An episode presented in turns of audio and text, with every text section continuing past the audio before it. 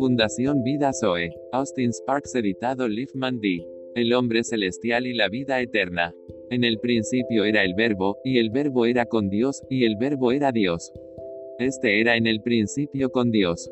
Todas las cosas por él fueron hechas, y sin él nada de lo que ha sido hecho, fue hecho. En él estaba la vida, y la vida era la luz de los hombres.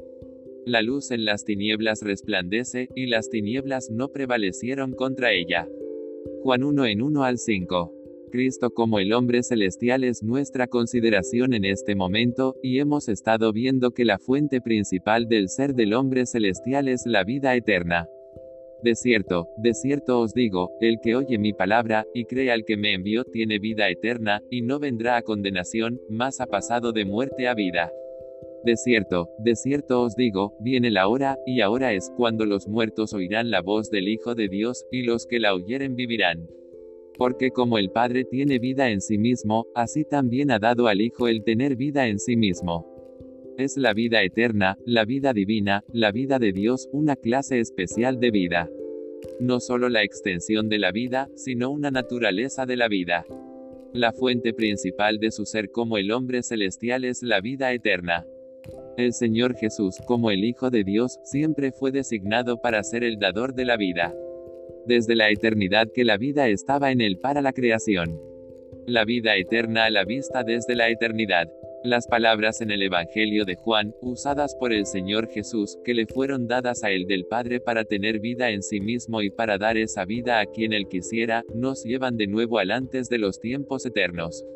Aquí se relacionan con la redención, pero no es ahí donde comienza la cuestión de dar vida, de la intención de Dios con respecto a la vida. Se nos muestra de manera figurativa que justo al principio, antes de que hubiera una caída, y por lo tanto, antes de que existiera una necesidad práctica para la redención, el pensamiento de Dios era vida eterna, y cuando el hombre había caído se cierra el camino al árbol de la vida. Él se ve que lo hace por este motivo, para que no extienda su mano y tome también del árbol de la vida, y coma, y viva para siempre. Ahora Dios había hecho esa provisión.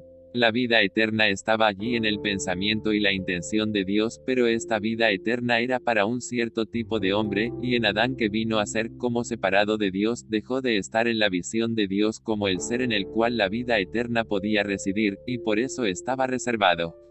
Se mantuvo en el Hijo, porque el árbol seguramente no es más que una figura de Cristo. Cuando llegamos al final de la escritura, el árbol se ve de nuevo. Cristo es el árbol de la vida. Cristo es el depositario de esa vida, y aquí aparece en forma de hombre como el último Adán, como el tipo de hombre en el que esa vida puede estar y far. A través de la unión con él ahora por la redención, esa vida que está en él se deposita en el creyente mismo, no tan aparte de Cristo, sino en Cristo en el creyente. Nunca se aleja de Cristo. El apóstol declara que esta vida está en su Hijo, y nos fue dada. Tenemos vida eterna, y esta vida está en su Hijo. Es Cristo residente en la persona de su Espíritu en quien está la vida, y nunca se posee aparte de él. Hemos estado diciendo que el Señor Jesús, como el Hijo de Dios, fue siempre el Salvador designado. Por supuesto, Él solo puede ser conocido como Redentor. Podría haber sido conocido como el dador de vida aparte de la redención, pero ahora, debido a la condición del hombre durante la caída, solo puede ser conocido como el dador de vida según se le conoce como Redentor. Así que lo que tenemos que hacer ahora, aquí en el tiempo, es la redención y la vida, la redención a la vida. Redención relacionada con el propósito eterno de Dios. La línea principal del propósito eterno que el Señor está llevarnos a nosotros está disponible por su Espíritu Santo. Gloria, gloria y más gloria.